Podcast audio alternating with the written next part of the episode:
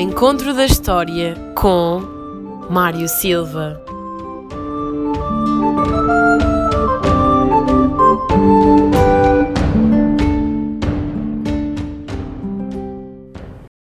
Sejam bem-vindos a mais um programa Ao Encontro da História. Eu sou o Tomás Val e neste programa vamos falar sobre o famosíssimo Mosteiro de Alcobaça, com o professor Mário. Professor, diz que a fundação do mosteiro está ligada a uma lenda. Olá, Tomás. Pois uh, diz a tradição que uh, a Real Abadia de Santa Maria de Alcobaça, era esse o nome, terá sido fundada por Dom Afonso Henriques, devido ao que parece a um voto que ele terá feito. Conta-se que nas vésperas da conquista de Santarém aos mouros, em 1147, o nosso primeiro rei terá pedido a intercessão de Bernardo de Claraval, da Ordem de Cister, prometendo construir, em caso de vitória, um grande mosteiro. E assim aconteceu, não é, professor? Dom Afonso Henriques conquistou Santarém e o mosteiro foi construído.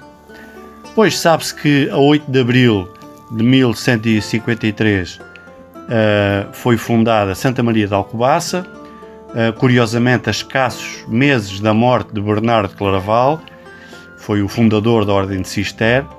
Uh, porém, só em 1178 é que teve início a edificação do mosteiro.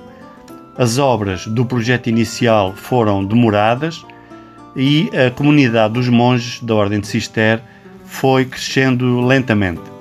E os monges dedicavam-se só à oração, à, à, contemplação? Não, de modo algum. Uh, os monges dedicavam-se a múltiplas tarefas. Um, dedicavam-se, por exemplo, ao difícil trabalho do arroteamento das terras, do desbravamento de bosques, de terrenos um, uh, e, e, terrenos incultos e de matagais, transformando-os em terrenos uh, aptos, aptos para o cultivo e adequados para a produção agrícola. Entretanto, uh, em 1195, uma incursão violenta das, de, dos mouros, as forças muçulmanas, atacou a comunidade de monges de Alcobaça, destroçando-a praticamente uh, por completo e só em 1223 é que o mosteiro viria a receber os chamados monges brancos. Monges brancos? Como assim? Sim, eles eram assim chamados porque trajavam com o hábito de cor branca, era a cor da Ordem de Cister, trajavam de branco. Eh, e em 1252 deu-se então a consagração da igreja, da abadia. A tradição diz até que o mestre construtor foi Desidério, um monge de Claraval. Uh, Trata-se, portanto, de uma obra avançadíssima para a época. E quais eram as áreas que faziam parte do mosteiro? O mosteiro tinha múltiplas dependências. Tinha o claustro, tinha o dormitório dos monges, a cozinha, o refeitório, uh, e foi, ao longo dos tempos, sofrendo múltiplas remodelações, ampliações, reconstruções, etc.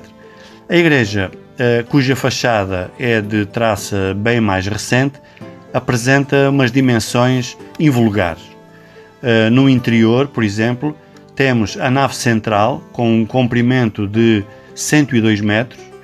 As abóbadas, uh, por exemplo, estão lançadas a uma altura de mais de 20 metros e apoiadas sobre 24 colunas uh, em forma de cruz, Uh, Respira-se ali, portanto, uma ambiência medieval num gótico já plenamente consumado. Então o Mosteiro de Alcobaça foi a primeira construção gótica erguida em território português? Exatamente, foi, uh, foi a primeira construção num gótico já plenamente consumado e, e, e, e completo. Foi de tal forma pioneira que, uh, já depois de concluída a igreja, em muitas regiões de Portugal uh, erguiam-se uh, templos que ainda seguiam as regras do estilo anterior do românico. É lá que se encontram sepultados Pedro e Inês de Castro. Sim, é verdade. O rei Dom Pedro e Dona Inês de Castro estão lá sepultados. em dois túmulos que são uh, verdadeiras joias da escultura medieval e que são exemplos do que de melhor se fez em Portugal naquela época. Dom Pedro escolheu o mosteiro de Alcobaça para seu panteão, para sua sepultura e também para uh, Dona Inês de Castro. Porém, no século XIX, durante as invasões francesas, houve problemas. Sim, uh, infelizmente em 1810, uh, a quando das invasões francesas, as tropas que invadiram Portugal não pouparam o mosteiro. Uh, os soldados saquearam a igreja, violaram os túmulos de Dom Pedro e Dona Inês, roubaram a biblioteca, queimaram vestes, portanto os paramentos.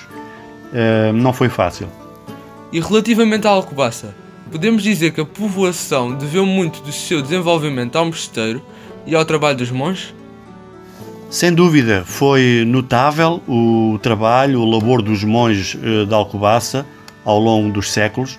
Eles plantaram árvores, um, uh, eh, drenaram os solos, secaram pântanos, uh, dedicavam-se à pastorícia, à criação de gado, à extração mineira, à produção de azeite, à moagem de cereais, à produção de linho, enfim, foi um esforço notável que fez atrair àquelas terras do mosteiro muitos colonos vindos de fora.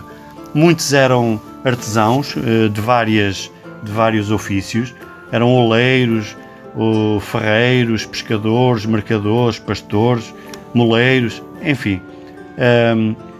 Essa atração eh, às terras do mosteiro aconteceu porque uh, eles tinham benefícios, tinham privilégios e regalias uh, que ali podiam usufruir e então ali se instalaram. Era uma área grande. Sim, os domínios do mosteiro uh, abrangiam uma vastíssima zona de influência que ia desde São Pedro de Moela à Serra de Candeeiros, estendendo-se numa zona mais ou menos entre Rio Maior e a Lourinhã uma área superior a 60 mil hectares. Alcobaça era, portanto, o coração da Ordem de Cister em Portugal e que, uh, através da sua ação, valorizou a terra e incrementou o povoamento de toda aquela zona. E o mosteiro só se dedicou à agricultura, criação de gado, etc. Os monges não se limitaram à lavoura eles tiveram também preocupações com a cultura e com a educação. Criaram as primeiras escolas públicas para leigos. Lá se ensinava disciplinas como gramática, lógica, teologia. Ah, a sua livraria era a mais antiga de Portugal. Ah, de lá saíram grandes vultos e grandes figuras das letras portuguesas. Só para dar dois exemplos, Frei Bernardo de Brito e Frei António Brandão duas grandes figuras uh, da, da, nossa, da nossa história e da nossa cultura. Também na assistência aos pobres, eles tiveram um papel notável. Uh, nos primeiros séculos um, eram distribuídos, por exemplo, uh, diariamente pelos pobres cerca de 25 alqueires de pão. Uh, a enfermaria do mosteiro dava assistência gratuita aos habitantes daquela zona. Uh, a farmácia, por exemplo, uh, que na altura se chamava a botica, para além de fornecer remédios gratuitos, também abastecia grande parte do reino e, portanto, foi uh, um, eles desempenharam uma ação extraordinária. Então podemos concluir que o mosteiro de Alcobaça esteve intimamente ligado à vida da nação. O mosteiro construiu uma obra ímpar e desempenhou em vários domínios um papel de grande relevo ao longo da nossa história, de facto. Marcou não só Alcobaça e toda aquela região, mas também o início da nossa nacionalidade e da formação eh, de Portugal como reino. E bem, chegamos ao fim de mais, de mais um programa. Até à próxima.